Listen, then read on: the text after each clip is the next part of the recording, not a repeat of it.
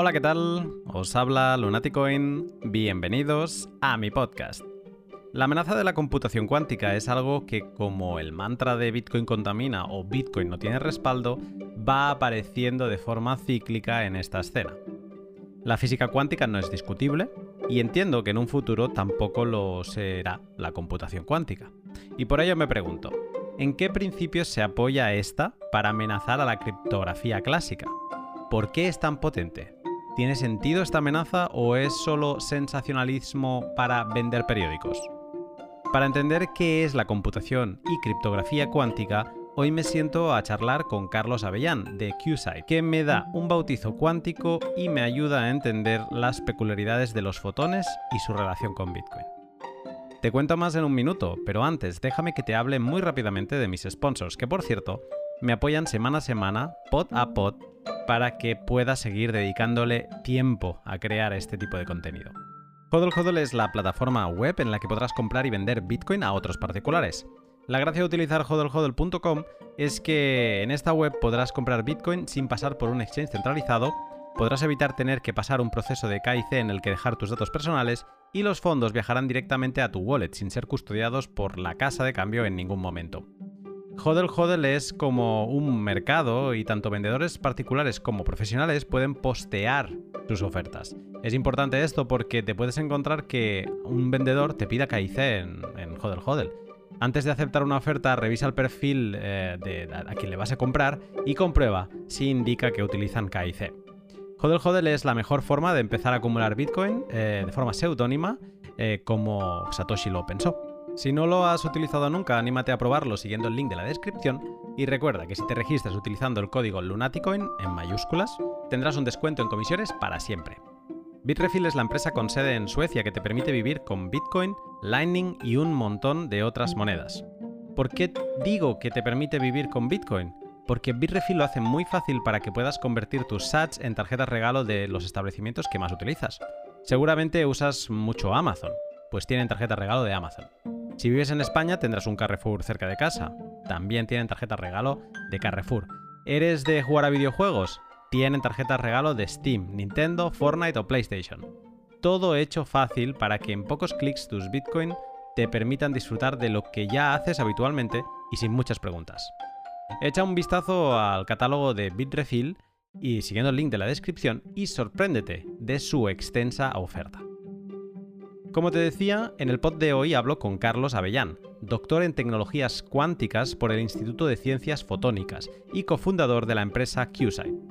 Con él repasamos desde una óptica Bitcoin qué es la computación cuántica, diferencias con la clásica, bit versus qubit, superposición y entrelazamiento, los problemas de medir un estado, tipos de criptografía cuántica, la generación de números aleatorios en Bitcoin, cómo la computación cuántica pone en jaque la invención de Satoshi y cómo proteger tus sats desde ya. Una conversación apasionada para degustar manchándose los dedos. Sin más, te dejo con el pod. Buenas tardes, Carlos. Hola, buenas tardes. ¿Qué tal? ¿Cómo estás? Muy bien, muy bien. ¿Qué tal tú? Bien, con ganas de hablar contigo porque hace tiempo que, te llevo persiguiendo, porque esta idea de podcast es algo que me da mucha curiosidad, que además en la escena Bitcoin pues se va hablando de tanto en tanto. Y, nada, y ahora que he conseguido pues robarte este momento con más ganas de, poder charlar contigo. Eh, Carlos Avellán, para quien no te conozca, eh, un poco lo podrá estar viendo en el título, pero ¿cuál es tu background? Pues yo soy ingeniero en telecomunicaciones por la UPC y después de hacer telecos, pues empecé en el Instituto de Ciencias Fotónicas, hice un máster en fotónicas y luego un doctorado en tecnologías eh, cuánticas y fotónicas. Así que ese es un poco mi bagaje, académico. Después de ese, proceso, pues eh, hicimos una spin-off que es QSite y actualmente soy el CEO de esta empresa. Cuando te investigaba un poco, me. Claro, es que. Te lo decía ahora fuera de pod, ¿no? O sea, un poco que en, computación te vas relacionando con, con, los bits y un poco pues acabas viendo, ¿vale? Electricidad y, y como que lo vas asociando a, a, diferentes campos, ¿no? Pero cuando te investigué un poco me sorprendió el hecho de que la parte cuántica viniera por el, o sea, como que la fotónica tuviera que ver con la con esta computación cuántica. ¿Por, qué es esto?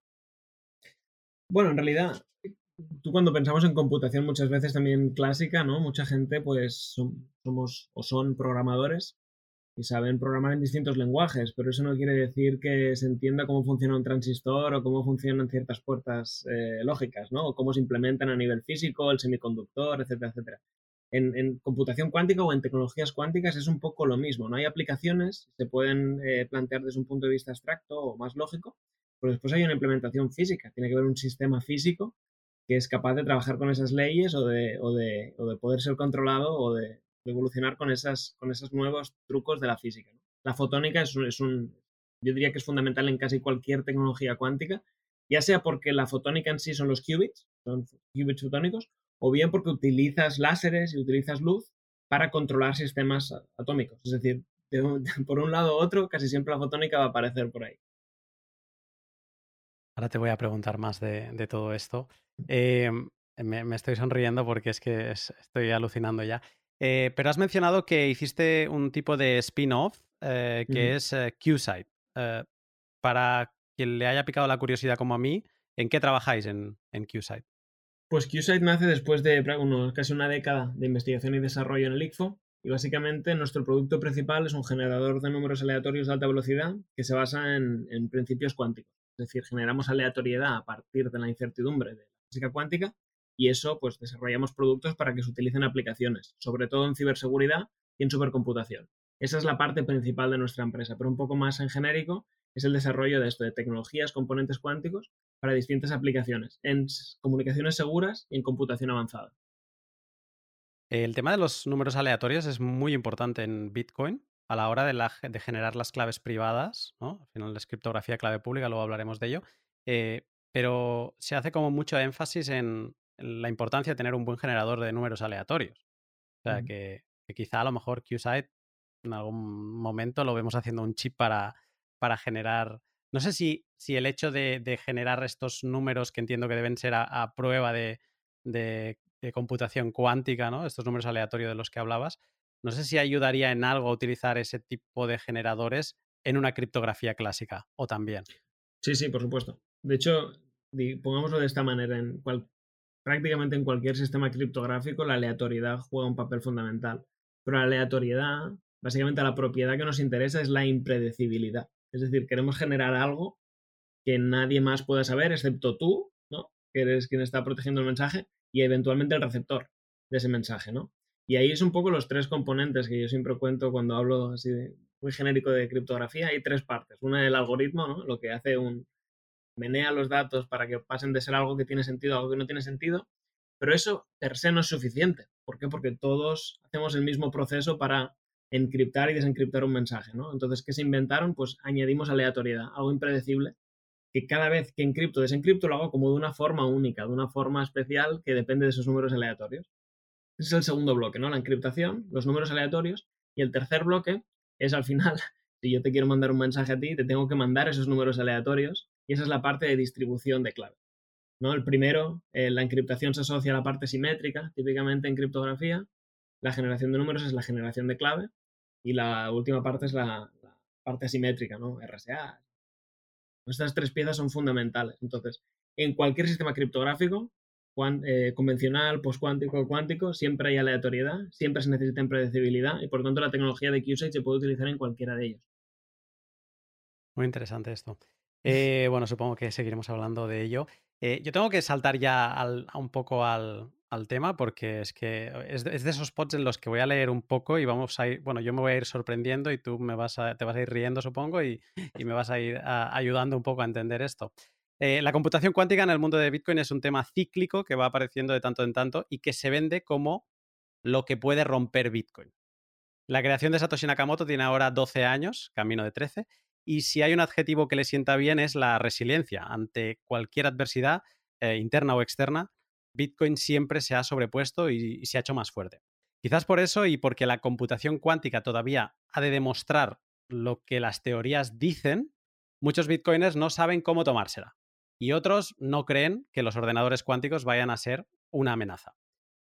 Te he invitado aquí para entender más sobre computación y criptografía cuántica y así poder empezar a formarnos una opinión eh, sólida sobre, sobre ello.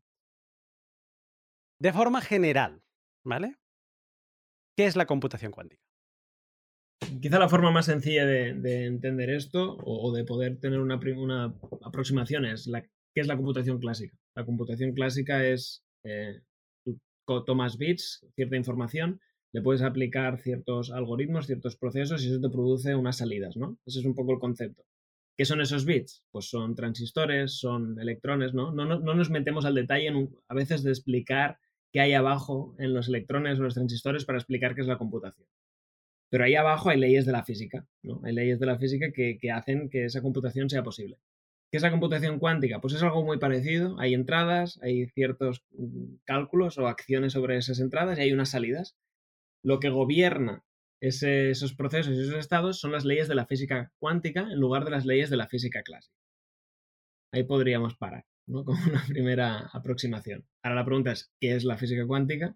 Y por qué la física cuántica nos permite hacer cosas distintas, más interesantes o menos interesantes que la, que la computación clásica, pero esa sería la pregunta, ¿qué tiene la física cuántica de especial? ¿no?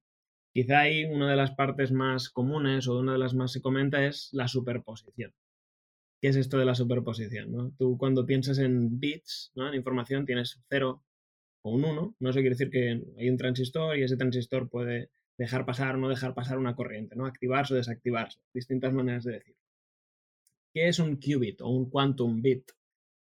Pues suele ser algo que la gente comenta, bueno, pues puede ser, es una parte de cero o también puede ser una parte de uno o una superposición de ambas. Es decir, que en un mismo momento puede tener un cierto componente de ambos. ¿Qué quiere decir eso a nivel, a nivel físico? Bueno, entonces básicamente se, dice que un estado, un, un, qubit es una superposición de, de 0 o 1, ¿no? En, un qubit de, de dos estados. Y básicamente puedes tener una superposición lineal de dos amplitudes, ¿no? Puedes tener, obviamente, un coeficiente A por por 0 y B por 1. Si A es 0 y B es 1, tienes un, 1. Pero si tienes 0,5 y 0,5, pues tendrías eh, un 50% de 0, un 50% de 1. Esto no es exactamente así, esta A y esta B no son estrictamente probabilidades, pero están muy relacionadas, tienen un cierto componente probabilístico. ¿Qué es interesante? Que este qubit, a pesar de que pueda estar en una superposición, cuando tú vas y lo mides, lo vas a encontrar o bien un 0 o bien un 1, con una cierta impredecibilidad. Y esto parece algo que te disturba y que dices, ¿y cómo podemos hacer algo que sea útil cuando lo que medimos es impredecible? ¿no? Bueno, aquí es un poco la, parte interesante de la computación cuántica. Que jugando con estas amplitudes, con estos coeficientes de superposiciones y haciéndolos evolucionar de una forma concreta, podemos llegar a codificar la respuesta correcta a un problema que estamos buscando con una probabilidad arbitrariamente alta. De tal manera que cuando midamos, mediremos la respuesta que buscamos, ¿no? Pero siempre tiene un componente de impredecibilidad, un componente de probabilidad esas medidas. Esa es una de las cosas de, la, cuántica, la superposición, que podemos, un qubit puede ser una superposición de estados, no estrictamente 0 o 1, sino una mezcla de ellos. Pero luego la cuántica tiene muchas otras eh, otros componentes, como por ejemplo el entrelazamiento. Es decir, hablamos de un qubit como una partícula, pero podemos tener estados que son de dos partículas o más, que pueden estar arbitrariamente separados entre ellos, pero que tienen unas ciertas propiedades compartidas. Es decir, que si yo mido un qubit en un sitio, inmediatamente puedes saber cuál es el estado del qubit en el otro sitio. Y da igual que un qubit esté aquí y el otro en la luna, es instantáneo.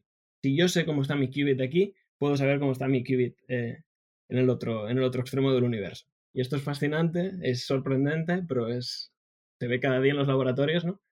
Y utilizando este tipo de procesos, la superposición, el entrelazamiento, podemos hacer un nuevo tipo de computación aprovechando estas nuevas leyes de la física. Es como que hemos, bueno, igual que se descubrieron las leyes de la física clásica, ¿no? Las de Newton, entiendo que esto es como haber descubierto un truco, ¿no? Que nos permite, pues, nos da nuevas herramientas y con estas nuevas herramientas, pues entiendo que se pueden aplicar nuevos cálculos, nuevos algoritmos, ¿no? Y nos debe permitir hacer más cosas. Exactamente así. Esos son, son un nuevo set de, trucos, un nuevo set de posibilidades que se están cada vez se aprende mejor cómo funcionan, cada vez se ve más cuáles son sus eh, posibilidades y a través de, y esto fue un breakthrough, ¿no? Al final, pero en el 94 o incluso quizá un poco antes, salió el algoritmo de Shor, que fue un algoritmo basado en la cuántica y en manipular estados cuánticos que te permitía hacer algo súper útil, que era factorizar números eh, muy grandes. Fíjate, la, computación cuántica desde Feynman y, en esos momentos era, al final, aprovechar las leyes de la física para hacer computación, es decir, utilizar el mismo, las mismas leyes del universo para calcular cosas sobre el universo, es la forma más útil de hacerlo, ¿no? Pero era una idea un poco teórica. Hasta que Shor descubre que utilizando estos truques estos trucos, puede hacer algo práctico que es eh, factorizar un número mm, muy grande. ¿Y esto por qué es útil? Porque al final la criptografía como la criptografía simétrica, RSA e incluso otros, se basan estrictamente en ese problema. Es decir, en que multiplicar dos números es muy sencillo, ¿no? si yo te doy un número y otro, los multipliques y me das la respuesta, esto es un problema fácil, pero si yo te doy la solución a este problema, para ti encontrar esos dos factores si este número cumple ciertas condiciones, es un problema muy difícil computacionalmente. Y en eso es en lo que se basa la criptografía, en problemas que son muy fáciles de resolver en una dirección y muy complicados de resolver en la otra. Y estas one-way functions están un poco en, la base de, casi todos la, la, criptografía computacionalmente segura. Pues Shor descubrió que podía, con un ordenador cuántico lo suficientemente grande, podría hacer un algoritmo que encontrara esos factores. Entonces, ¿Servía para otras cosas un ordenador cuántico? Pues no lo sabemos, pero si lo hubiera, para eso servirá, ¿no? Y eso tiene una gran relevancia práctica. Entonces, de aquí es donde, cuando me refiero a que se va descubriendo cosas, es a eso. Es decir, ¿un ordenador cuántico reemplazará uno clásico? Pues probablemente no, porque el ordenador clásico hace cosas pues, muy interesantes y muy útiles, ¿no? En un ordenador cuántico quizá esas no las puede hacer, o no es bueno haciendo esas, pero es muy bueno haciendo otras. Entonces es como un nuevo universo de posibilidades que mucha gente está trabajando en ellas para ver hasta dónde nos llevan. Vamos a ir un poco más en detalle a todo esto, o sea, casi que tenemos, casi de todo lo que vamos a hablar en el pod, lo tenemos ya resumido aquí, pero sí que te voy a ir preguntando eh, más en profundidad para ir entendiendo estos componentes. Eh, tengo una duda, pero de lo que has dicho, que me sorprendió cuando lo investigaba. Eh, el algoritmo de Shor es del 94, y una de las cosas que a mí me, rompía la cabeza es decir, o sea, ¿cómo es posible, lo empiezo a entender. Pero ¿cómo es posible que mm, cuando no se estaba ni construyendo ningún ordenador cuántico, digamos, alguien haya podido teorizar un algoritmo cuántico que, por ejemplo, en este caso, rompería la criptografía o, gran parte de lo que se apoya la, la criptografía eh, clásica. ¿Cómo es esto posible? Yo creo que aquí hay una parte que es, que es muy, muy, muy, muy importante y viene a, a, esta diferenciación también, ¿no? Que a veces hablamos de computación clásica y nadie cree que para entender la computación clásica necesita, necesitamos entender la física de los semiconductores, ¿no? En cuántica es un poco igual. Tú puedes tener un formalismo abstracto y normalmente se llama eh, Quantum Information Theory, donde tú puedes desacoplarte del mundo físico. Entonces, yo tengo un qubit y me da igual cómo simplemente físicamente, con fotones, con átomos, con superconductores, con lo que sea, pero yo lo teorizo y digo, esto es un qubit. Y con esto yo puedo desarrollar teorías, hacer eh, predicciones y, hacer un ordenador cuántico teórico de, 700 millones de qubits. Lo, puedo hacer, ¿no? Entonces, la otra es que luego eso se puede implementar. Y eso es otra, eso es otra pregunta. Y ahí es donde se han ido convergiendo un poco los dos campos, ¿no? El campo de la práctica, de, construir sistemas físicos capaces de, hacer estas manipulaciones con estados eh, cuánticos, y la otra es la, física teórica o la algoritmia que desarrolle cosas útiles, cosas útiles a hacer cuando eso lo tengas disponible. Pero esto es algo bastante común. Fíjate que en, a principios de siglo, cuando la cuántica se estaba descubriendo, uno de los, una de las cosas más chocantes de la cuántica es, este entrelazamiento, ¿no? Estas dos partículas que están separadas y comparten cierta cosa. Entonces, em, Einstein, Podolsky y Rosen, ¿vale? Estaban un poco en... no estaban muy contentos con estas predicciones, era un poco como algo abstracto, ¿no? Y se crearon una, cierta eh, discusión dentro del campo científico respecto a que, eso sí podía ser o no podía ser. Y se inventaban lo que llaman thought experiments. Es decir, oye, este, si esto pasara, no sé qué, no sé qué, no sé cuánto, demostraríamos que eso sería imposible. Y en 1964 John Bell propuso uno de estos experimentos que permitía poner un fin a ese debate y decir si la gente como Einstein tenía razón o si por el contrario el resto de científicos que apoyaban más las bases de la cuántica tenían razón. Pero era un experimento que no se podía implementar. Entonces tuvieron que pasar varios años hasta que se pudo implementar ese, experimento y hasta que se pudo demostrar lo que ese experimento decía. Es decir, se puede hacer progreso sin necesidad de que los experimentos estén todavía listos, porque la abstracción de la, de información cuántica o incluso de, las bases de la física cuántica, ahí están. Parece fascinante toda, este, esta parte. Em, voy a intentar poner un poco de claridad, ¿no? Porque eh, sigue sonando bastante abstracto, al menos para mí, todo esto. Eh, sobre todo la parte de, entender un, qué es un qubit, ¿no? Eh, tú has dicho que nos olvidamos que los bits por debajo tienen una capa física de transistores, ¿no? Y, que, le permiten a ese bit luego operar con puertas eh, lógicas determinadas. si, te, si me tuvieras que, que hacer, o sea, para alguien bueno, es que quizá no entendemos cómo funciona un bit. Estoy diciendo, para alguien que entiende un bit, no, es que quizá no lo entendemos. O sea, no sé si podrías hacer una, una comparación de cómo funciona un bit y un qubit para poder entender em, el, funcionamiento de este último. A ver si consigo encontrar un ejemplo decente. Digamos que un bit al final es poder codificar un sistema que puede tener dos estados, ¿no?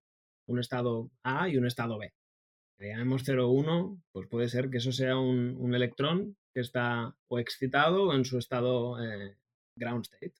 ¿no? Entonces, tú tienes un sistema, un, sistema atómico en el que puedes excitar un electrón y ponerlo en estado 1 o ponerlo en estado 0, pues ahí tendrías un bit. Si luego eres capaz de medir dónde está ese electrón, ¿no? Eh, por ejemplo, puedes pensar en un fotón. Un fotón es la partícula individual mínima de la luz. Pues si tú tienes uno, y lo pones en un componente pues, se llama, que se llama un beam splitter, es decir, que al final piensa que tienes un haz de luz, un puntero láser. Si lo disparas a este componente, a este beam splitter, lo que hace es el 50% de la luz la deja pasar y el 50% la refleja, ¿no? Lo divide en dos caminos. Pues si mandas un solo fotón, ¿qué pasa? Tendrá que elegir un camino, ¿no? Ir por el uno o ir por el otro. Pues la cuántica nos dice que no, que hasta que no lo miramos va por los dos caminos. Entonces aquí tendríamos eh, quizá un concepto sencillo si pensamos en solo un, fotones, ¿no? Luz, fuentes de luz y un beam splitter. Si, si, tuviéramos un espejo que refleja al 100% o pudiéramos controlarlo, si se reflejara iría por un camino y decimos que ese camino, llamamos el de la izquierda, es un 1. Y si se va de frente, porque pasa por ese componente, tendríamos un 0. Nosotros, nosotros controlando si el beam splitter puede dejar pasar o no la luz, codificamos un 1, codificamos un 0. Perfecto. Si queremos que sea cuántico, lo ponemos con que sea eh, que el 50% sea transparente y pase y el 50% se refleje, y ahí tenemos un qubit. Está en el 50% de estar en el camino izquierdo o en el camino derecho.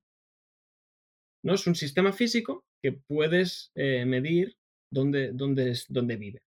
Con, el, con, con, un transistor, que sería de la física clásica, es lo mismo. Tú lo que mides es si una corriente pasa por un circuito o no. Lo que haces es interrumpir y no interrumpir el paso de una corriente. Eso es, un, bit clásico. Pero ¿qué pasa? Que hay miles de electrones en este camino. Para hacer un sistema cuántico necesitas típicamente usar sistemas individuales, un electrón, un átomo, un fotón. Esto no es estrictamente cierto, pero la mayoría de las veces es así. Me, ha dado la sensación como que la, la, computación clásica funciona chorro, en plan, sí, tira, tira, ¿no? Y la cuántica es de bisturí, o sea, es cosa fina, es no un, átomo por aquí, un electrón por aquí, ¿no? Y con eso ya nos sirve para hacer muchos cálculos. ¿Es así? Pues a pesar de que la, la, computación clásica es también cirugía fina, porque fabricar transistores de unos pocos nanómetros es cirugía fina, me parece también una analogía interesante. Es decir, que, que, la cuántica es más de bisturí y lo otro es más de brocha gorda, a pesar de que la tecnología para fabricar los transistores que están en los ordenadores que estamos usando ahora es brutalmente fascinante y espectacular. Pero sí que la, física cuántica necesita controlar de forma mucho más fina procesos mucho más frágiles y por lo tanto sí que es mucho más sutil. Mm. Me quedo y refuerzo una cosa que has dicho tú antes de que la computación cuántica no sustituye a la clásica, sino que son complementarias. O sea, que cada una va a servir para hacer unas cosas, o sea, que no cancela. O sea, oye, que ya está aquí la computación cuántica, no hagáis más chips de clásica. No, no. O sea, van a seguir sirviendo para, para cosas distintas. Em, vale, Mm, lo he medio entendido esto. O sea, me he empezado a entender lo que has dicho de que si enviamos un fotón en algo que tiene que, que, hacerle escoger un camino, ¿no? Pues la computación cuántica supone que va a los dos lados. Hasta que lo midas. Cuando lo midas te va a dar un resultado, ¿no? Pero hasta entonces la computación cuántica asume que va a ir hacia los dos lados. Mientras que en la clásica no, estamos creando sistemas donde siempre vaya a haber dos o sea, dos posibles estados, ¿no? No, no es estado de superposición en el que pueda estar en los dos lados a la vez. ¿no? Esa es como una de las, de las grandes diferencias. Pero eh, estaba viendo el, otro día unos vicios, ¿no? Para formarme, para, hablar contigo y, no para hacer un, inepto en esto. Eh, y, y, me alucinó, o sea, decía, no, un bit lo puedes ver como si fuera una flecha hacia arriba o una flecha hacia abajo. Hacia arriba es cero y hacia abajo es uno. Y tienes esos dos estados.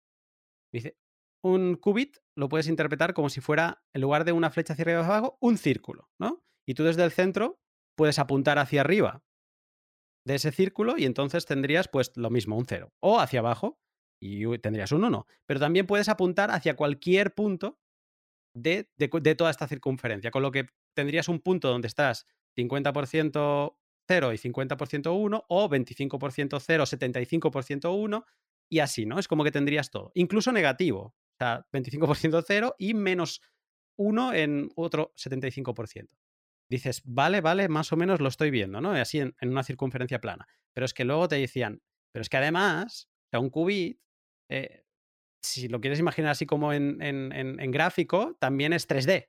Es, o sea, te puede estar apuntando hacia adelante con, con valores, no sé cómo le llamaba, complejos, ¿no? Y entonces es como que los estados ya no solo un tema de, de, proporción entre dos lados, sino que es un tema de proporciones entre infinitos lados o infinitas dimensiones de, ejes, quizá sería una buena manera. Em, hasta ahí dices, bueno, se me ha derretido medio cerebro, pero sigo aguantándome en eso, ¿no? Ahora, cuando ya te vuelves loco del todo, que creo que lo he empezado a entender con lo que has dicho tú antes, es con el tema de que un estado cuántico se altera mucho cuando lo mides. Y es como que, en el caso tuyo que decías del fotón, es como que cuando tú vas a medir a ver cómo está ese qubit, ahí es donde le obligas a que se decida. No puedes medir si está 25% en 0 y 75% en, en 1. No, en, ese, en el momento en el que mides, el qubit es como que se posiciona, ¿no? Hacia arriba o hacia abajo, o sea, en 0 o en 1. Se, se, convierte en ese momento en, en, en, un bit, ¿no? Te da un resultado de bit, de 0 o 1. Esto Correcto.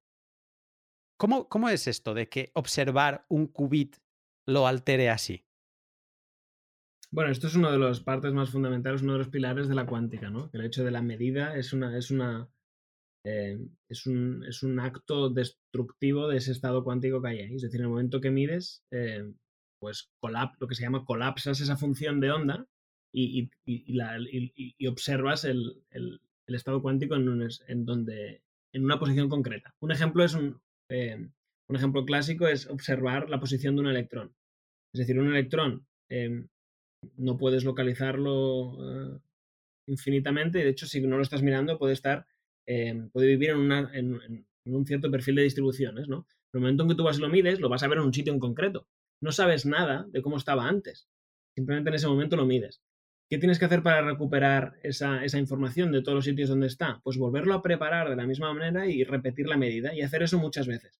Y al hacerlo muchas veces puedes recuperar información respecto a las probabilidades de encontrarlo en distintos puntos, si lo mides, ¿vale? Y ahí es donde es esta parte de la probabilidad inherente de la física cuántica.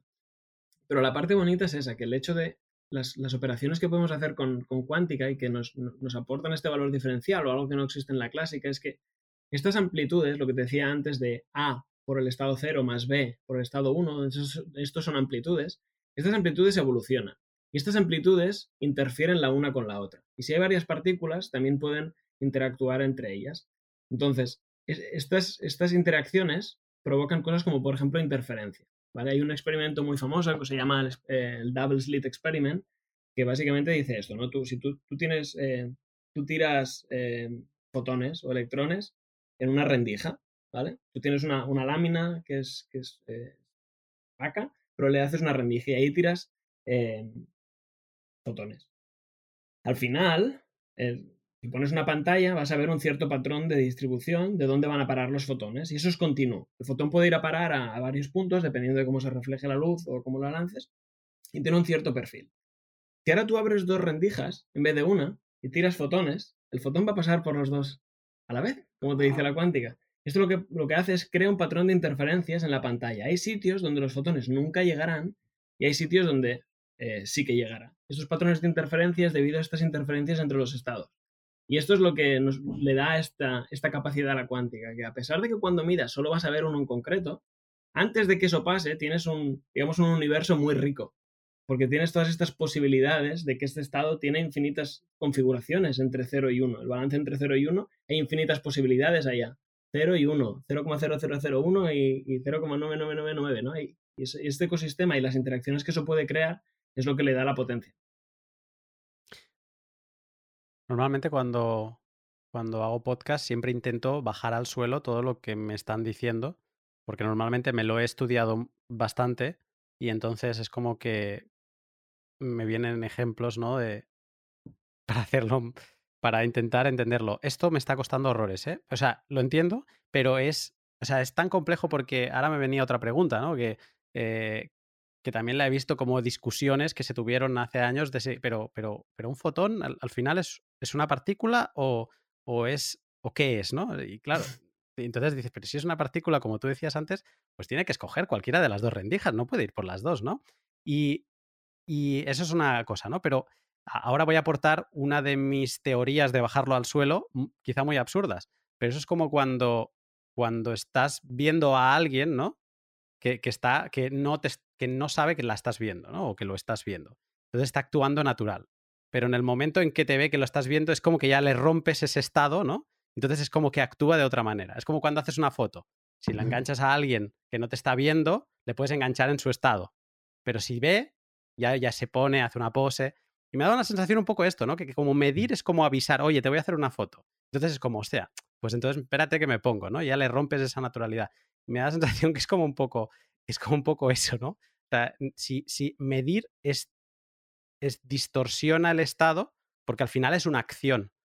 Estamos acostumbrados a medir con el ojo desde la distancia y casi que sin haga efecto, ¿no? Como pudiendo ser un observador y ya, pero en este caso medir es es como eso, es, como empujar a alguien, o sea, es, haces una acción.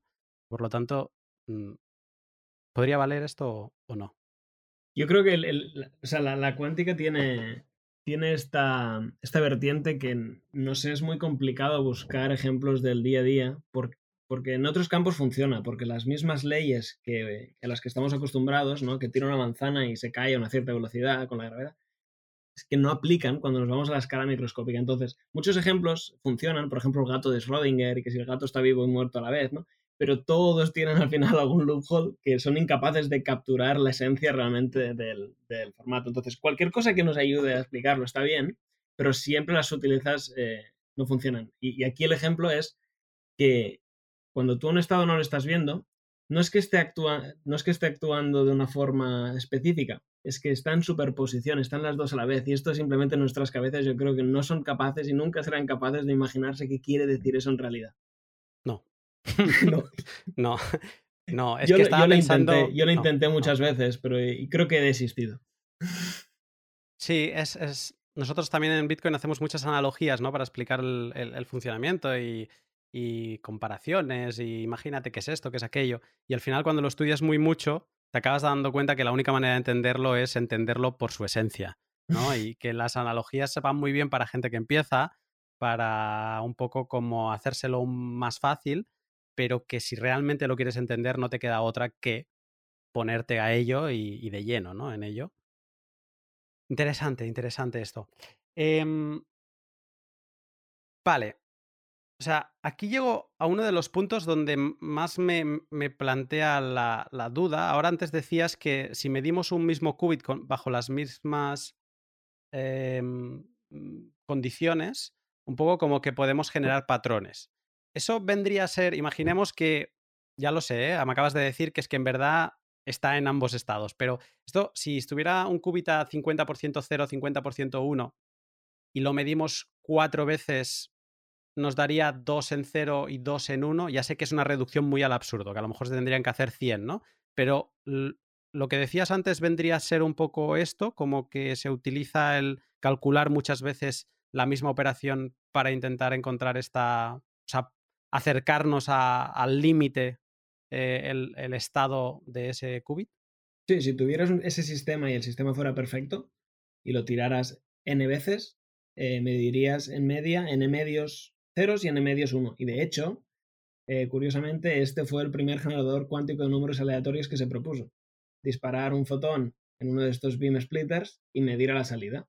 Entonces, con probabilidad de 50% mides en uno de los caminos, con 50 probabilidad medirás en el otro camino, entonces tienes ceros y unos generados de forma aleatoria a través de las leyes de la física cuántica. Así que acabas de, descubrir la primera propuesta de generador de números aleatorios, que creo que fue en el 94 o en el 96. Vale, bien, pues palmadita en la espalda.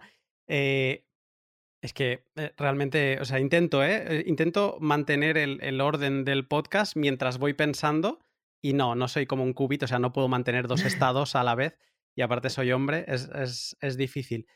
pero una de las dudas que se me planteaba preparando el podcast es que a nosotros nos han acostumbrado a lo largo de la historia, ¿no? Pues antes un poco de la creencia en la ciencia, pues un poco que las cosas salían como salían y un, cómo la ciencia nos enseñó a que 2 más 2 dan 4 y que un poco a base de esa perfección y de, todos los problemas matemáticos que al final se tienen que justificar al extremo eh, para demostrar matemáticamente pues que ese problema es así o tiene una solución exacta, etcétera, etcétera, pues eh, gracias a esa exactitud solucionar problemas cotidianos, la tecnología que tenemos en, en el bolsillo, como el móvil, etcétera, etcétera.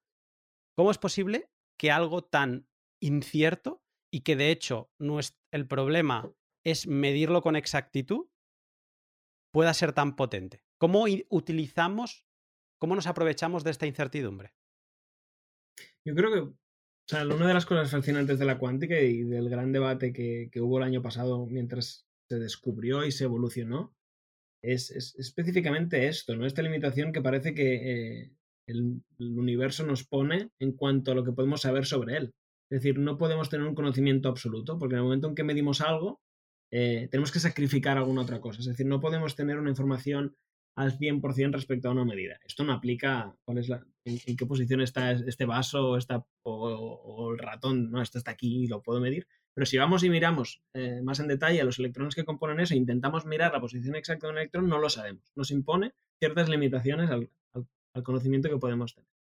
Una de las aplicaciones directas más fáciles de entender y para mí más bonitas de esta incertidumbre es generar números aleatorios. Es decir, esta incertidumbre te permite hacer algo fascinante y extremadamente complejo, que es generar aleatoriedad e impredecibilidad de una forma eh, confiable, de una forma repetible y de una forma realmente eh, impredecible. Que esto con la física clásica no es posible, es decir, no se puede generar aleatoriedad utilizando las, las leyes de la física clásica lo cual es fascinante. Esta impredecibilidad, ¿por qué nos permite esto? Eh, ¿qué, ventaja nos da? Pues generar impredecibilidad. Esto es un caso. Aplicación, generar números aleatorios. ¿Qué otros casos interesantes hay de esta, de esta capacidad o, de, esta, de estas propiedades que medir algo lo destruye?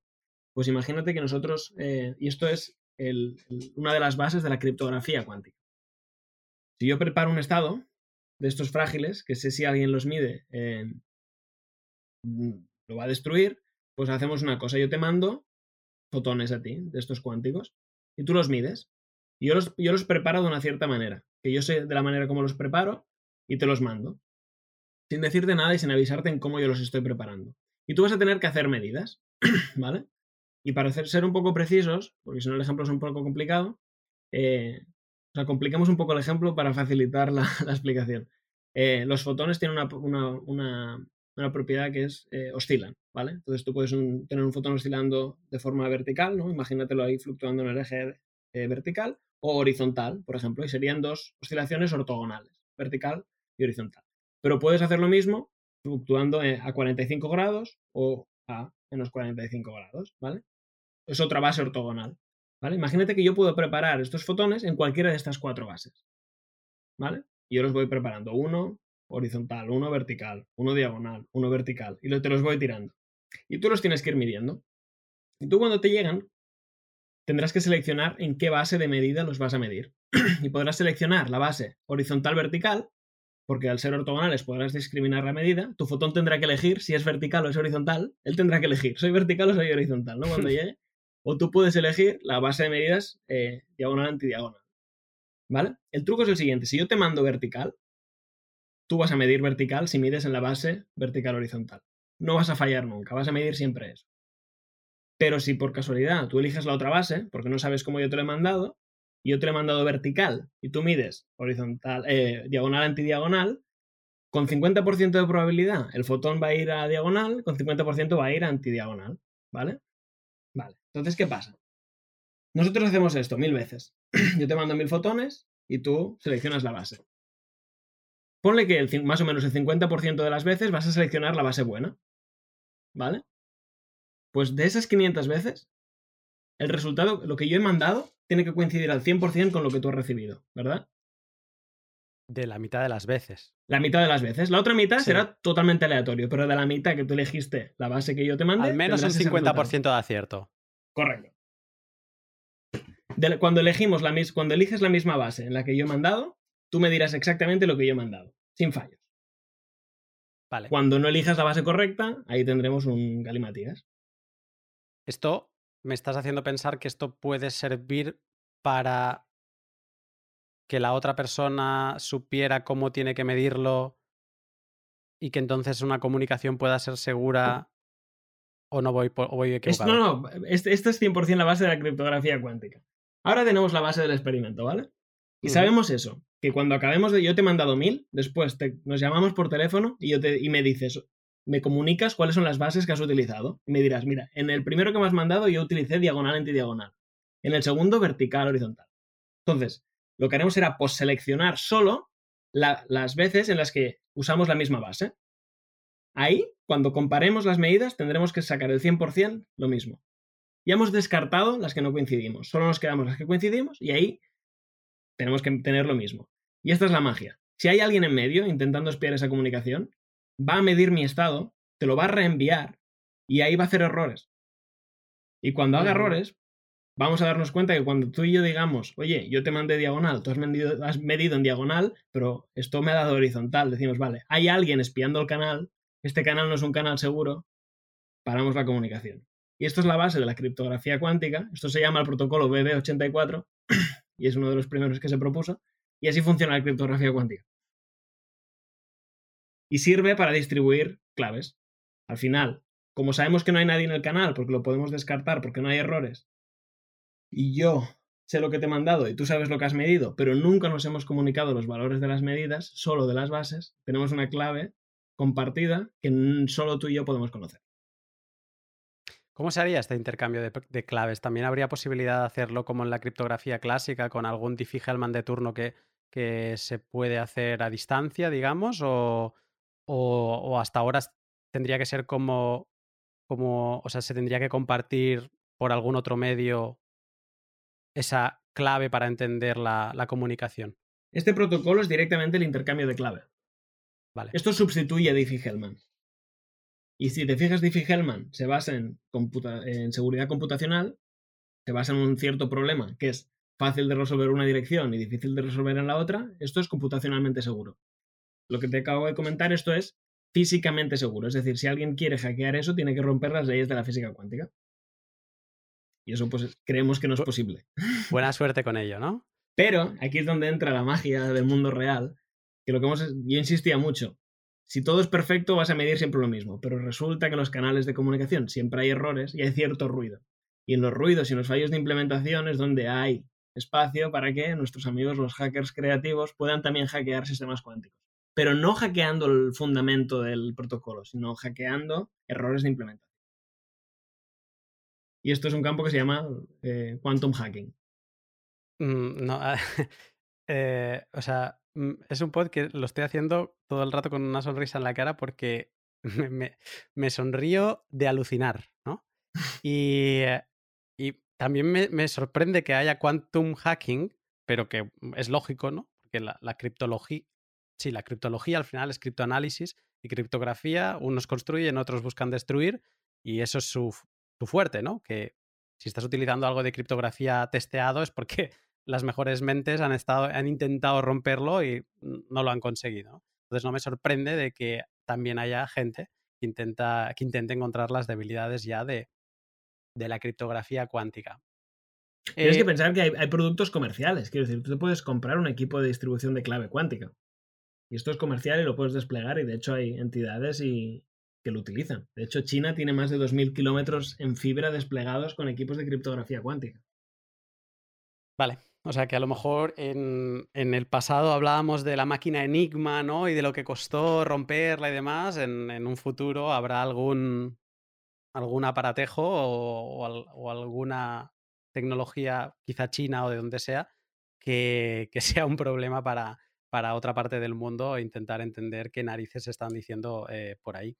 Eh, muy interesante. Mm, muy interesante y de hecho el pod, o sea, yo tengo, tenía unas preguntas, pero hablar contigo me está haciendo saltarlas todas por el aire porque me vienen mil preguntas más, entonces me voy a dejar llevar y, voy a seguir mi, mi instinto en esto. Espero que Carlos te esté ayudando a entender cómo funciona la computación cuántica. Yo te vuelvo a saludar para hablarte de Bitbox 2, la hardware wallet de la empresa suiza Shift Crypto. En Bitcoin está el protocolo, donde entre comillas están los Bitcoin y viajan las transacciones, y luego estamos los actores, nosotros. Para interactuar con el protocolo necesitamos herramientas y estas son las wallets. Las wallets custodian las claves privadas de Bitcoin y hay dos tipos, las calientes, donde una clave privada está en un dispositivo conectado a Internet, o las frías, donde están en un dispositivo con medidas físicas de hardware para que la clave privada nunca entre en contacto con Internet.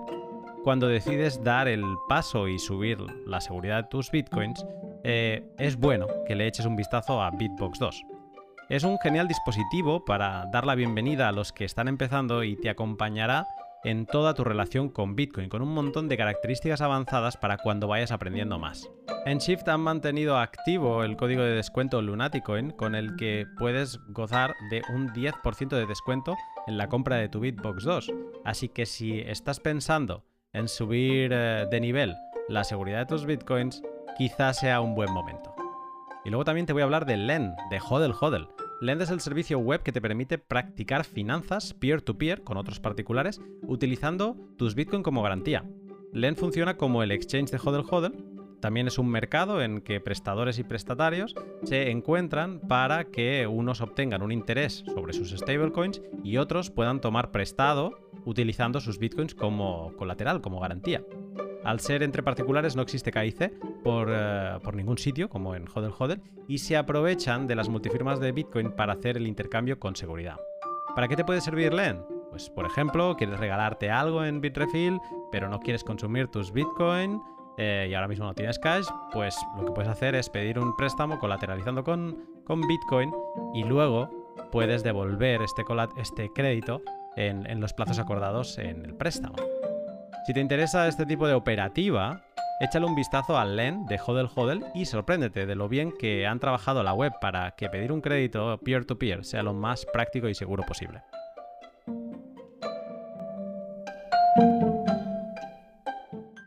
Eh, hablabas de, que una de las cosas de. Mm, o sea, una de las características de la. Una de las posibilidades de, de la física cuántica aplicada es generar impredecibilidad. Y yo en su día ya escribí un artículo donde hablaba un poco eh, cómo había ido la evolución de, los generadores de números aleatorios. Que al principio había generadores de números aleatorios que seguían un algoritmo que creaban, bueno, que de hecho se les llama pseudo random number generators. El pseudo, has de desconfiar de algo que se llame pseudo, porque en verdad no generan números aleatorios, sino que son pseudo. ¿Por qué? Porque siguen un algoritmo y por lo tanto hay un patrón. ¿Qué patrón? El algoritmo. Controlas el algoritmo, sabes el patrón, ¿no? Luego se, se empezaron a utilizar los True Random Number Generators, que, que se, se aprovechaban de fenómenos físicos eh, mm, de los chips, como ahora voy a decir a lo mejor una tontería, como podría ser la temperatura, ¿no? Que, que eso puede oscilar y entonces, pues, incorporar esos datos físicos para generar ese ruido que le dé esa aleatoriedad, ¿no? A, a, los, a los números. O sea, en ese artículo yo lo que defendía es que mm, quizá tú te estás confiando en una hardware wallet que la compras y tal para, no, es que compro hardware wallet para tener mis bitcoins seguros. Ok. Y a lo mejor el generador de números aleatorio de esa hardware wallet está viciado por defecto o porque el fabricante en verdad es malicioso y en un futuro Mm, va, va, a revisar todos los posibles patrones y va a vaciar las wallets de todos sus clientes. ¿no? Esa podría ser una de las opciones. Entonces, yo en ese artículo lo que decía es no confíes en la aleatoriedad de que te da un. ¿no? Hay, una, hay un mantra en Bitcoin que es Don't Trust Verify. Pues es decir, no confíes tampoco en la generación de números aleatorios, ¿no? O sea, empieza a jugar con monedas, empieza a jugar con dados y un poco verifica tú esa aleatoriedad. Eh, yo te, tú, o sea, es parte de, tu trabajo en, en QSite la generación de estos números aleatorios, eh, pero se me genera la duda de preguntarte ya, ¿qué, ¿qué, opinas de que la gran mayoría de hardware wallets de Bitcoin, bueno, la gran mayoría, yo creo que todos, utilicen True Random Number Generators, o sea, estos generadores que, que se aprovechan de fenómenos físicos? O sea, ¿te parecen buenos esos números? ¿O, desde, este, desde un punto de vista cuántico te parecen debiluchos? Bueno, este, eh, me encanta esta explicación. Esto es, esto es lo que llevo haciendo 10 años. Entonces me encanta que haya, haya ido acabado aquí, no en otros temas de computación cuántica que no son tanto mi territorio. Definitivamente es mejor que haya true random numbers que que haya pseudo random numbers. Si solo hubiera pseudo random numbers no tendría, yo creo, ni sentido coger hardware wallets, ¿no? O tendrías que ser tú generando tus propias claves, tirando una moneda e introduciendo los bits uno por uno, ¿no? Pero al final también podrías desconfiar que cuando tú introduces los bits hay un chip dentro de la wallet que lo que hace es guardarlos y mandarlos hacia afuera, ¿no? Siempre hay una cierta confianza respecto al hardware que compras, pero hay maneras de mitigarlo. Una de las partes más importantes de nuestro trabajo, que empezó en eh, alrededor de 2014-2015, es un proceso que llamamos eh, metrología de la, de la aleatoriedad. ¿Qué quiere decir eso? Una de las cosas interesantes de la cuántica, que es que a pesar de que suene todo, a veces suena esto, ¿no? Que es que, oh, no se entiende, o en realidad se entiende muy bien, es decir, los procesos se entienden muy bien, simplemente es que son probabilísticos y no podemos hacer nada con eso. No podemos saber la respuesta exacta, la podemos saber con una cierta probabilidad. Pero eso nos permite hacer modelos muy fiables, muy adecuados y relativamente sencillos. Pues basado en esto, eh, históricamente los TRNGs y otras tecnologías se han basado en test estadísticos. Es decir, haces un test estadístico de la salida y dices esto es aleatorio o no es aleatorio. Pero esto en realidad no tiene mucho sentido, porque lo que es aleatorio es el proceso físico. Los bits, una vez generados, eso no es aleatorio, ¿no? Si tú, tú ahora dime un número, dime un número, Luna. Siete.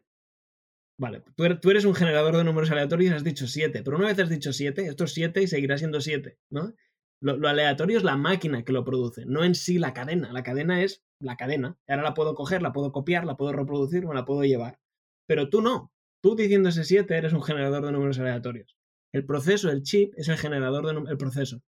Entonces nosotros damos a, a, nuestros usuarios, al cliente, al fabricante del wallet o incluso al usuario del wallet la capacidad de hacer esta metrología de la aleatoriedad en nuestros chips eh, de forma que no tenga que confiar en nosotros. Sí que obviamente hay un entendimiento del proceso y lo que hay dentro, pero eso es muy transparente por nosotros. Tú puedes verificarlo on-site y puedes saber que ese chip está obedeciendo un cierto proceso, que es un proceso físico conocido, que es aleatorio. Entonces, que eso no puede ser manipulable. Entonces, esta es una parte para nosotros muy importante de transparencia para criptografía en general. Generar claves impredecibles es importante y dar confianza y, seguridad respecto a lo que se llama la entropía, la entropía del sistema, es fundamental. Y esto es algo que nosotros trabajamos como parte fundamental de nuestros productos. Siempre es la generación utilizando fotónica a alta velocidad, con alta calidad y verificable. Entonces, si tuvieras que contestarme a la pregunta de ¿podemos estar tranquilos con un True Random Number Generator asumiendo que han hecho bien las cosas y que el generador, que no es defectuoso ni es malicioso el fabricante? Mm, ¿Te lo crees o, o visto lo que has visto hasta ahora dirías, bueno? Es difícil hacer este tipo de recomendaciones porque siempre te van a volver como un boomerang, ¿no? Pero yo diría true mejor que pseudo, quantum mejor que true. Vale. El que escucha que ya decida. ¿Y qué te parece calcular tu propia, o sea, con dados de casino, con aquello de, con con cosas que estén bien pesadas o, con una moneda. Hablaba con una criptógrafa en, un pod del pasado y yo le decía, oye, ¿qué te parece el, lanzar una moneda al aire eh, de diferentes maneras, de aquí allá? Ya lo sé que tu mano o tus manos o lo que utilices acaba siendo el generador, ¿no? Porque tú eres el generador. Otra cosa, la moneda eh, es como mides ese resultado. Pero ¿qué te parece generar em, aleatoriedad así? Este es un, Voy a intentar responder corto porque esto nos puede llevar a un detour eh, fenomenal hacia el campo del free will y otros aspectos al que no vamos a entrar. eh, parece bien. El punto de si necesitas generar un millón de bits, quizá no quieres tirarte tu vida tirando monedas. vale. O sea, está ok. Por ejemplo, en, en Bitcoin lo, hemos, yo al menos lo he llegado a hacer y te puedo decir cuánto he tardado, porque esto lo medí en ese artículo. 256 eh, veces la moneda, ¿vale? Luego ha habido gente que me ha dicho, hombre, podrías tirar 11 mm, monedas a la vez, ¿no? Y, obtener los resultados de izquierda a derecha, de arriba a abajo, de cómo caigan las monedas. Eh, sí, eh, yo no, yo lo hice con una y fueron 17 minutos. Pero digamos que si tú necesitas una cadena de 256 bits y quieres verificar tú mismo la aleatoriedad, te parecería un sistema correcto. Si no, yo creo que está bien. El problema es que tengas, quieras refrescar esa clave cada segundo, o cada minuto, o cada hora. Porque no quieres usar siempre la misma. Por ejemplo, en AES utilizas claves de 256 bits y buenas prácticas es refrescar esa clave cada X tiempo, ¿no? Para forward y backward eh, security. No sé si en este caso aplica porque no conozco el ejemplo, pero si simplemente necesitas una al inicio y tirarla, tiras una moneda, está bien. Eh, en una de tus explicaciones anteriores me, ha sorprendido una cosa que, que todo es tan impredecible que has dicho, has mencionado repetitividad, hablando de, de la generación de números aleatorios. O sea, como si tú pudieras repetir un, un patrón eh, ¿Esto es así o lo he entendido mal? No sé si use la palabra repetibilidad, puede ser. No habrá sido la, mejor. Lo que quizá me refería es que tú lo que quieres es que un sistema físico siempre se comporte de una forma fiable. ¿Vale? ¿Qué quiero decir? Eh, un ejemplo típico, ¿vale? Y un tipo de generación de números aleatorios se hace usando sistemas caóticos, por ejemplo. Un sistema caótico es un sistema que tienes que llevar a unas condiciones concretas, entonces evoluciona de forma caótica y eso es muy difícil de predecir. Eh, es decir, no es, no es puramente impredecible, pero las dinámicas son caóticas y eso es muy difícil volver atrás y predecir. ¿Qué pasa? Que si las condiciones de temperatura, de punto de voltajes que le pones cambian, quizá dejas de estar en una zona de caos y dejas de generar aleatoriedad. Es decir, si yo, no sé, caliento tu wallet eh, para sacarla de la zona de caos cuando tienes que generar la clave, ahí no tendrías un sistema físico que repetiblemente puede generar buena aleatoriedad. ¿Vale? la palabra es seguramente muy mala, pero queremos sistemas físicos que de forma repetible puedan generar impredecibilidad. Que me refiero a la operativa del sistema físico, pero eso produce cosas que son cero repetibles.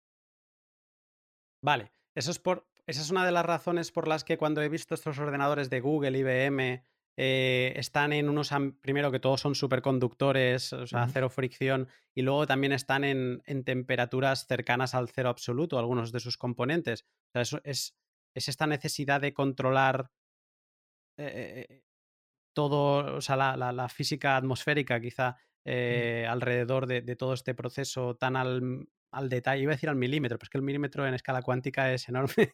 Entonces, al detalle, ¿es por eso que todos estos ordenadores son tan, tan delicados? Aquí quizás es, el concepto podría ser parecido, pero seguramente el, el, detalle es ligeramente distinto. Aquí es porque esos estados cuánticos, ¿vale? Tirar un fotón hacia un beam splitter y medirlo a la salida, eso no hace falta que esté enfriado. No hace falta que esté casi al cero absoluto. Puedes hacerlo casi a, a temperatura ambiente, ¿vale? Pero igualmente necesitas un proceso controlado, un láser que solo emita un fotón, ¿no? Tienes que tener, sigues necesitando una cierta repetibilidad en cómo funcionan los componentes. Cuando tú necesitas trabajar con un estado cuántico que mantenga una cierta, voy a usar una palabra que no es, la, mejor, pero una cierta coherencia para hacer unas ciertas operaciones y que eso pase por ciertas puertas lógicas y, mantenga el estado cuántico y su evolución, em, tienes que enfriarlo muchísimo porque cualquier perturbación con el exterior, ya sea térmica, ya sea cualquier interacción, va a destruir ese estado.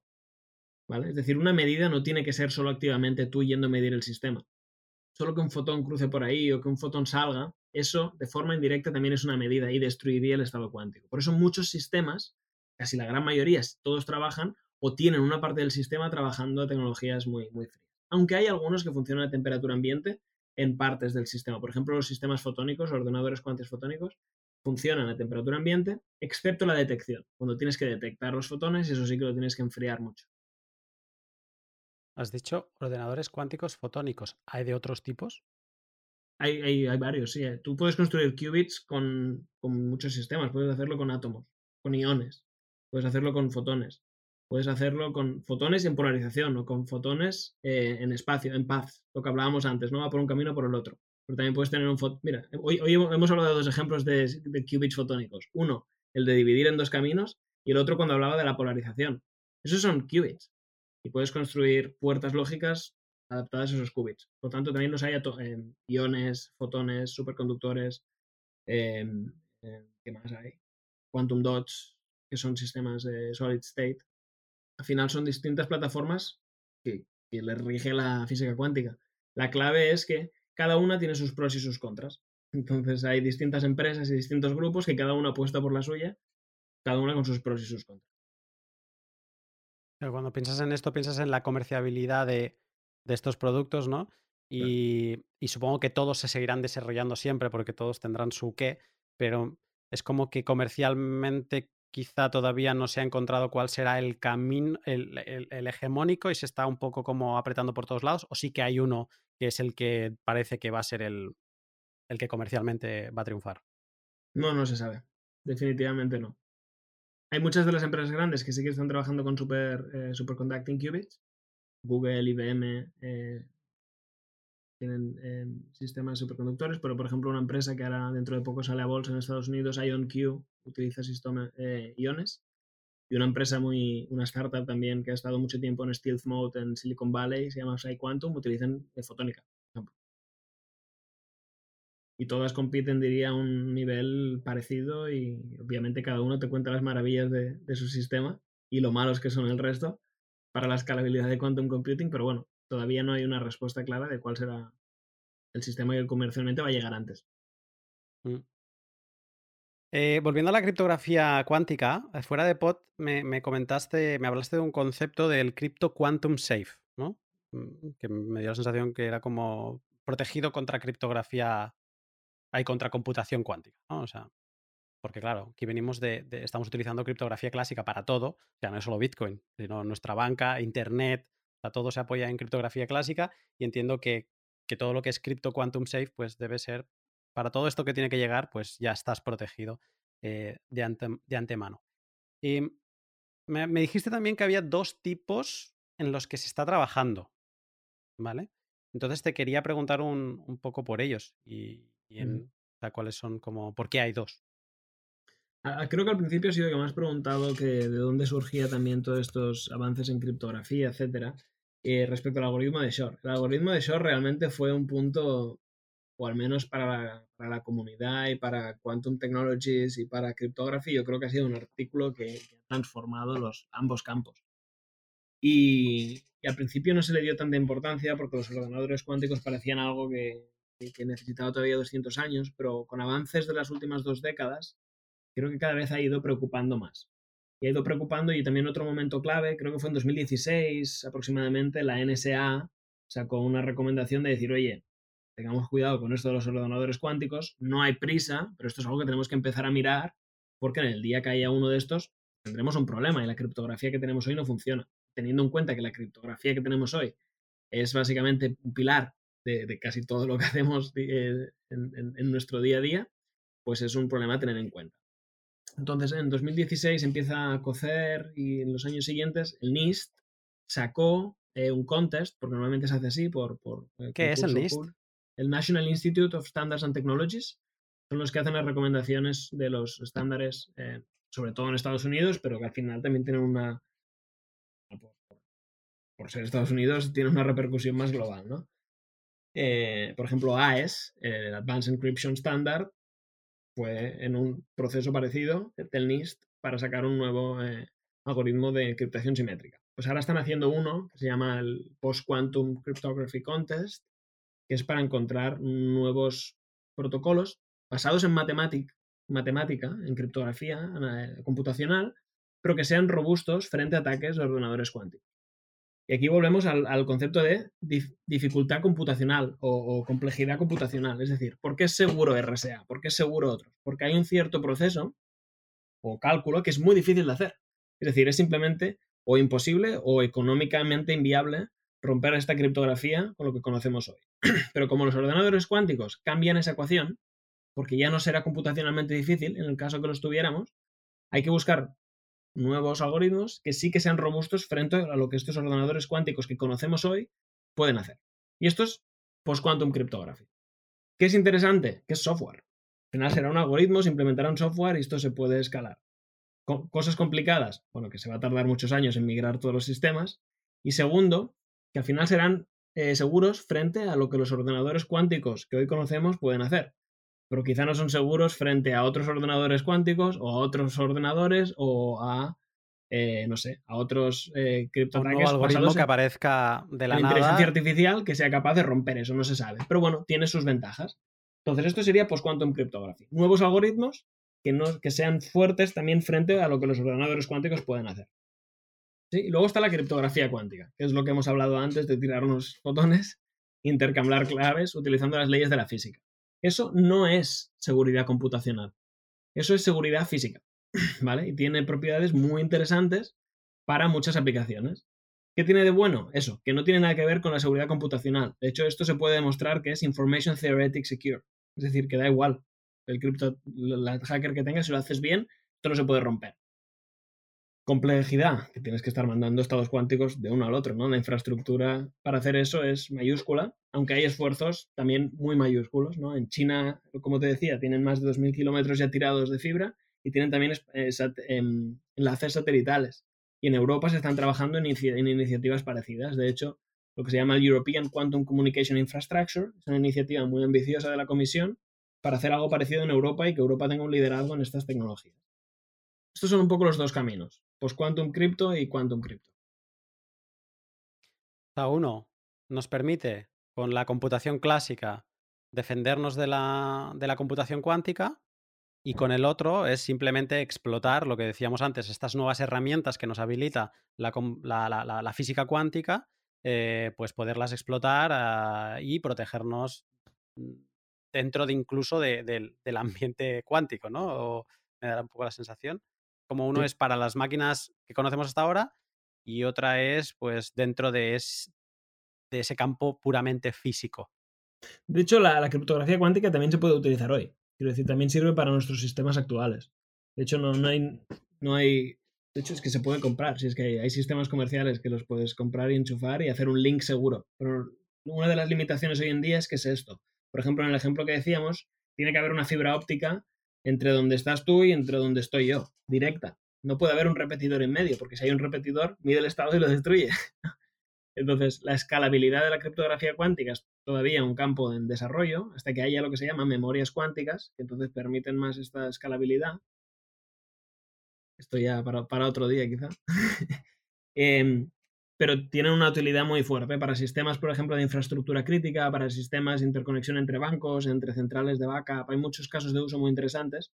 Hay un, hay un proyecto que se llama Open, OpenQKD, OpenQKD, donde ahí hay, es una iniciativa europea muy interesante. Muchos de nuestros partners están ahí y hay muchos casos de uso para, para leer y dónde se utiliza esta criptografía cuántica o dónde se pretende usar en los próximos años.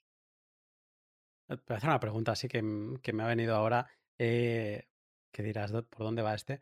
Eh, esto que los coches de Tesla, una de las cosas que se ha dicho es, oye, son eléctricos y tienen poco mantenimiento, ¿no? Es como era una de las cosas de, ah, bueno, es que claro, hemos cambiado todo, ya no hay un motor de explosión, no se mueve tantas piezas y claro, hay menos mantenimiento.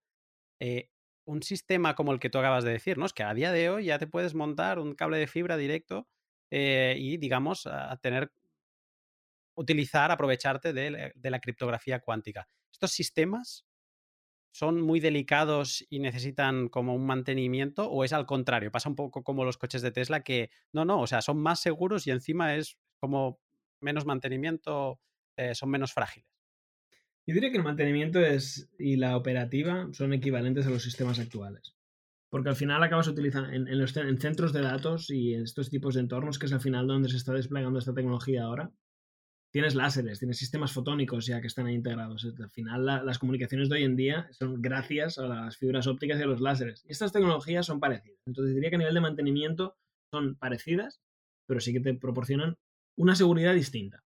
¿Vale? Y, aquí no diré ni mejor ni peor, ni todo lo contrario, porque al final es un tipo de seguridad distinta.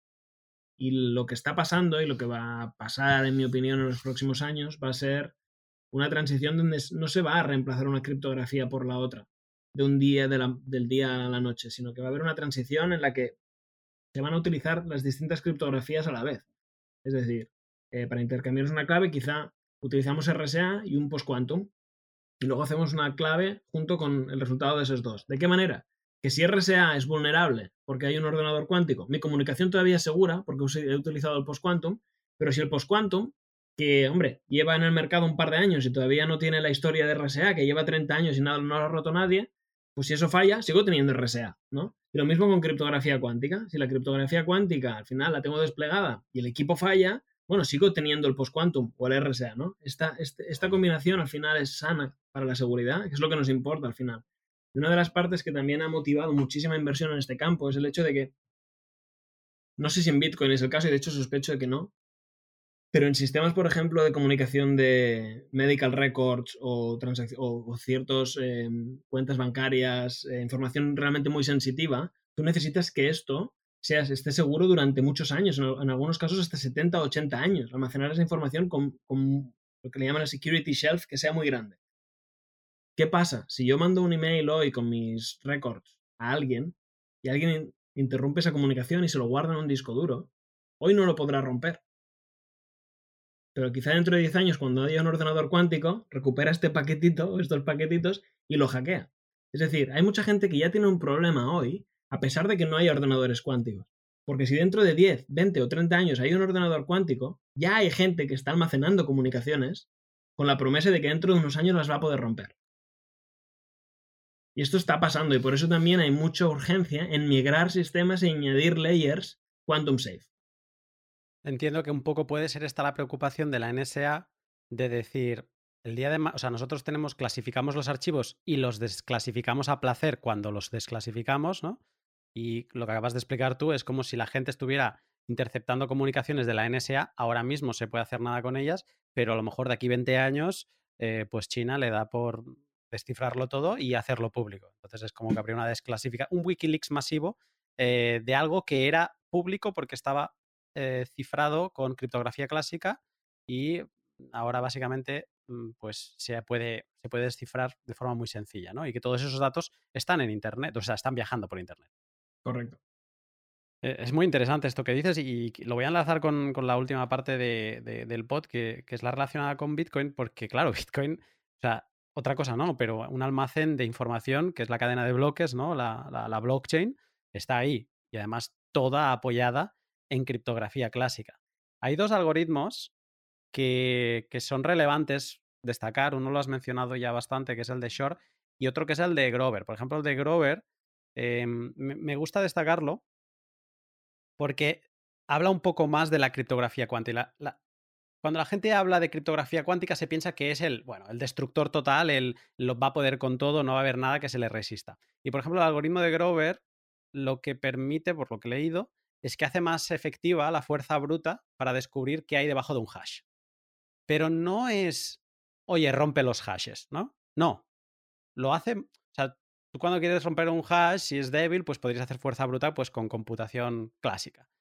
Pero con este algoritmo en computación cuántica, pues si con una clásica lo haces en una hora, pues esto a lo mejor lo harías en 45 minutos. O sea, es más efectivo, pero no es, oye, ya está, está roto. Y eso me, gustó por eso, porque es una demostración de que tampoco nos vayamos a pensar que, va a venir aquí la computación cuántica y que no sé, que, que lo va a solucionar todo, ¿no? Pero luego está el algoritmo de Shor, que es algo en lo que los bitcoiners. O mucha gente, o sea, muchas veces nos gusta como. Cuando algo nos da miedo, primero que intentamos negarlo, es lo primero, no, esto no va a pasar. Luego empezamos el proceso de negociación. Yo creo que los bitcoins empezamos a estar en proceso de negociación con el tema de la computación cuántica. Eh, porque el algoritmo de Shor, tú lo decías antes, descompone factores mm, de, un número grande, pues te, puede encontrar que dos números han, llegado a ese número. Y esto es principalmente preocupante porque rompería, aquí sí, la criptografía de clave pública. He, llegado a leer que la criptografía simétrica todavía se, aguantaría, eso me ha parecido entender, pero la asimétrica sería, o sea, es como que el algoritmo de Shor la parte en dos. ¿Y eso qué significa? Pues para todos los bitcoins que estén escuchando, es que si alguien conoce tu clave pública, puede obtener tu clave privada y, y por lo tanto, como tú estás haciendo pública mm, muy a menudo tus, tus, tus claves públicas de Bitcoin, pues digamos que te podrían vaciar todos los bitcoins que tienes bloqueados con tu clave privada. Em, de esto hemos ido hablando varias veces del algoritmo de Shor, de, la potencialidad de, este algoritmo de Shor, de cómo se creó en el 90, se teorizó en el 94 sin existir computación eh, cuántica. Y también, déjame repetir ahora que no solo Bitcoin se tendría que asustar de esto. O sea, básicamente todo todo. No, es, no sería el dinero que hay ahora en Bitcoin que ha llegado al trillón de dólares en capitalización o al billón en, España, ¿no? En América sería un trillón y aquí un, un billón. Eh, no, o sea, ¿cuántos trillones no hay en cuentas bancarias? O sea, sería como pasaba en Mr. Robot, que realmente rompen el sistema eh, financiero como lo conocemos. Esto es algo que, o sea, quizá la pregunta ahora sería, Vale, muy bien, ya nos, ya nos hemos metido el, miedo en el cuerpo. ¿Hasta qué punto nos tenemos, o sea, qué margen de tiempo tenemos para que realmente esto sea un problema? Creo que aquí una de las, de las partes importantes es entender bien la información y cuánto tiempo tiene que estar segura, ¿vale? ¿En qué sentido? En que hay un problema hoy en general para respecto a usar RSA o otros eh, parecidos respecto a Short. No, hoy no puedes romper, hoy se cree que nadie puede romper esta comunicación utilizando un ordenador cuántico porque los que hay son embriónicos. Entonces diríamos, estamos seguros, no hay problema. ¿no? ¿Cuáles son los, ¿Dónde entran los problemas? En que migrar toda una infraestructura como es Internet, de la criptografía que usamos hoy, a la nueva criptografía que necesitamos para que haya, sea robusto, que se pueden tardar 10, 15 o 20 años.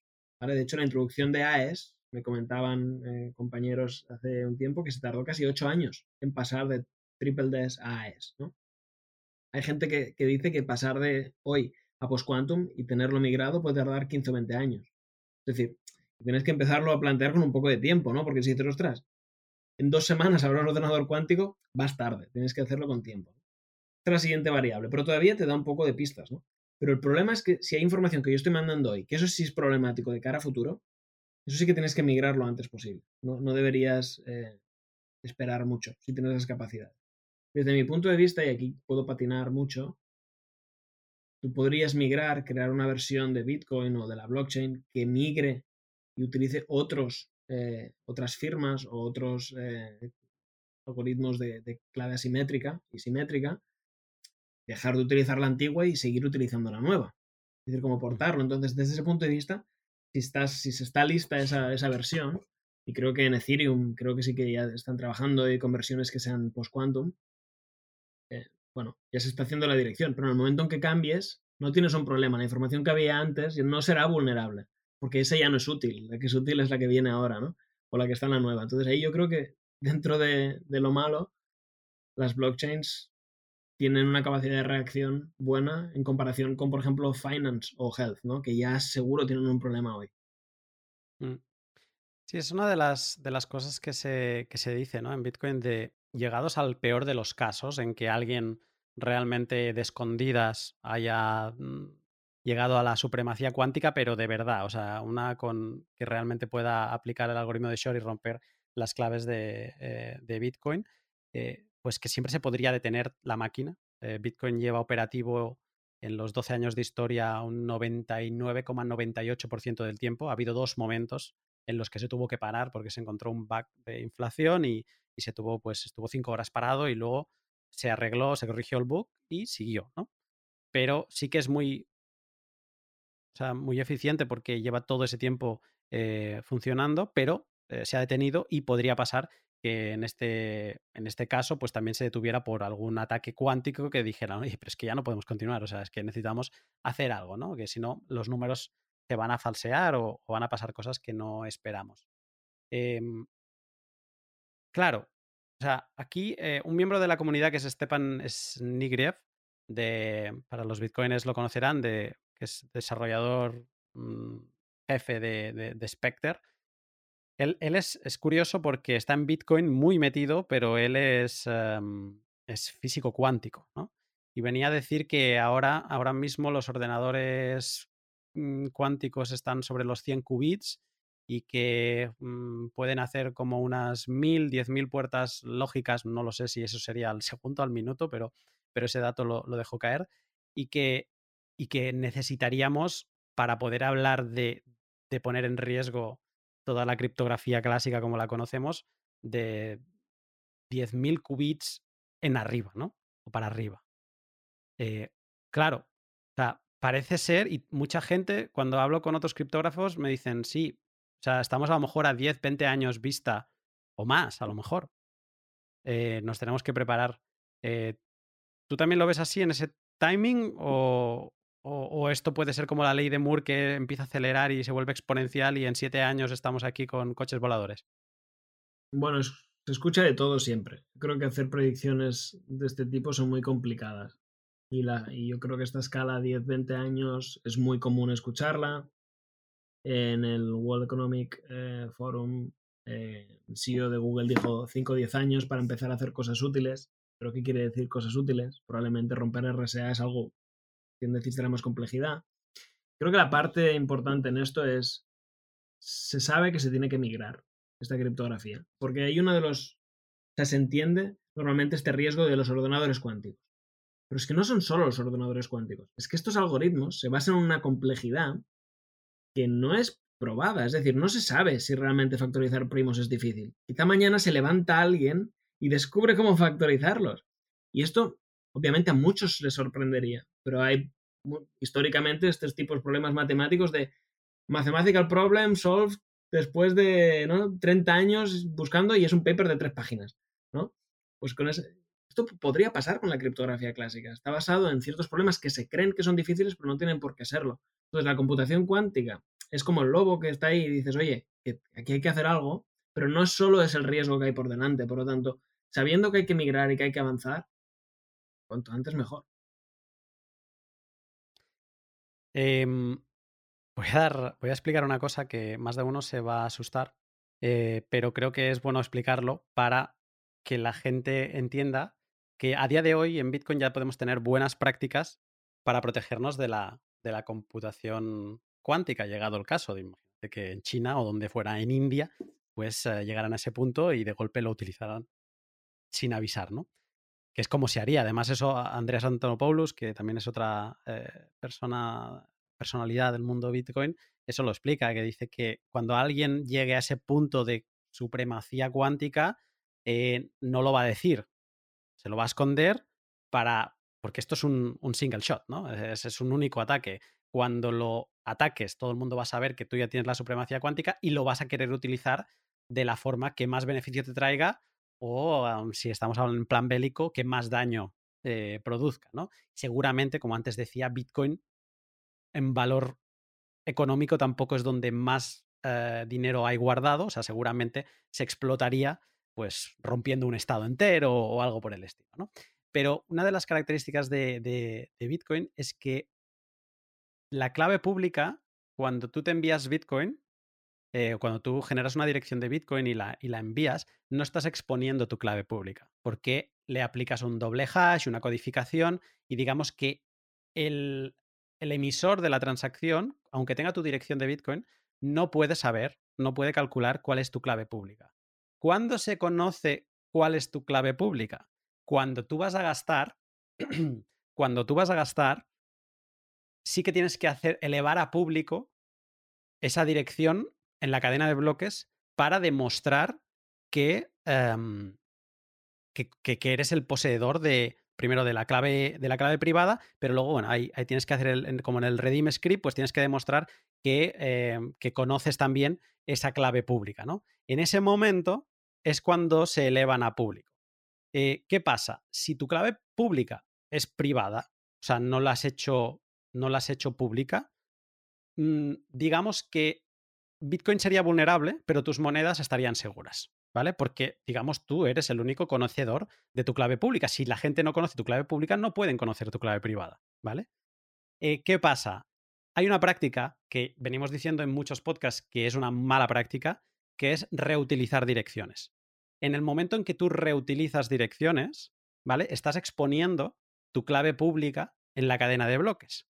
Eh, entonces, puede pasar que tú hagas eh, un, un envío y tú muestres a la cadena de bloques esa clave pública y entonces sigan quedando monedas. Entonces, esas monedas sí que son vulnerables.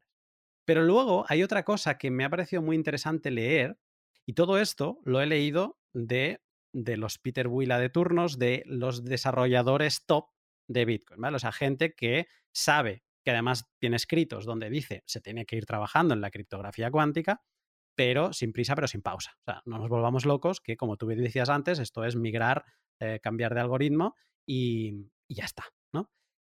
Pero él venía a decir que hay una característica que tú en, Bitcoin, cuando emites una transacción, esta transacción no entra directamente en la cadena de bloques, o sea, no se ejecuta al momento, sino que la tienes que propagar, se acumula en lo que le llaman las, las mempools, las, las pools de memoria, ¿no? Y esas llegan a un, nodo minero y este minero las mina, ¿no? Pues lo que podrías, o sea, tú podrías haberlo hecho todo muy bien, no reutilizar direcciones, tus claves públicas sean privadas, pero que en el momento de gastar, que cada bloque de Bitcoin son cada 10 minutos, pues lo que podría pasar es que ese ordenador cuántico que ha roto la criptografía clásica, pues estuviera leyendo todas las mempools y como en la mempool sí que va la clave pública, pues que simplemente rompiera ultra, de forma muy rápida eh, la clave, de encontrar tu clave privada y que emitiera una transacción con mayor comisión que pasara por delante de la tuya y que se enviara las monedas a sí mismo. ¿Vale? O sea que, llegado el caso en que se demuestre que la computación cuántica está funcional y que ha roto la criptografía de clave pública, más vale que no hayas hecho públicas tus claves públicas y que no te muevas. O sea, calma en casa y no se hace ni una transacción de Bitcoin, ¿vale? Hay otros temas más eh, también interesantes con Bitcoin, pero esto ya están fuera del, mm, del podcast, pero sí que quizá haga un, debate más adelante sobre qué pasará con todas esas monedas que están con sus claves públicas expuestas en la cadena de bloques y que se han perdido eh, la clave privada y por lo tanto estaban como congeladas y perdidas para siempre, pues qué, qué pasará, qué tenemos que hacer con ellas, tenemos que aceptar que, que alguien con poder cuántico las pueda mover, tenemos que bloquearlas, qué tenemos que hacer. Bueno, es una discusión que pasará quizá de aquí 10 años en Bitcoin, pero es una, una discusión interesante Em, relacionada con este, con este mundo cuántico.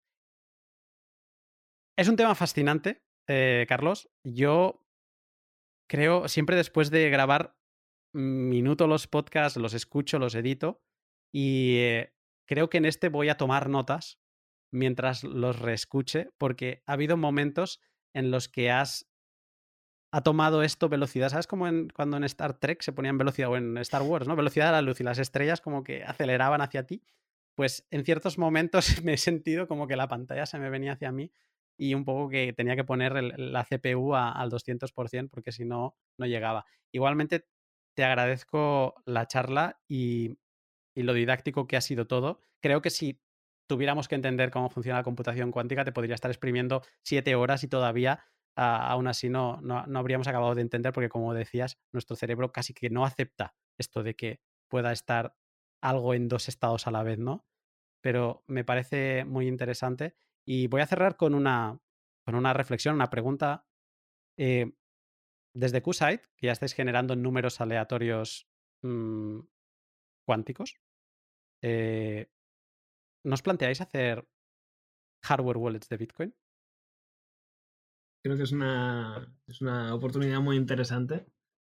Y sea nosotros o colaborando con alguien que haga hardware wallets, definitivamente creo que es algo que será bueno para todos los que compran hardware wallets. ¿Es grande? ¿Un generador así es muy grande o no? Tenemos un chip semiconductor. Es un chip, o sea, no es nada, no es. No tenemos que hablar ni de cosas del tamaño de una caja de tabaco, no, es algo que es pequeño. Pequeño, es pequeño. Pues eh, nada, si estáis escuchando. Nos mantendremos atentos. Y si sois eh, productores de hardware wallets, pues que sepáis que Carlos Avellán está con, con QSite, eh, quitando de la mesa una de las preocupaciones de, todo Bitcoiner, que es que su, clave privada realmente se haya creado de forma aleatoria. Carlos, muchas gracias por tu tiempo, por la comprensión de, de lo caótico que ha sido el pod, pero que en parte tiene sentido, ¿no? Que sea cuántico y caótico a la vez. Así que, eh, pero bueno, igualmente, gracias por tu tiempo. Muchísimas gracias, ha sido un placer estar aquí, Luna.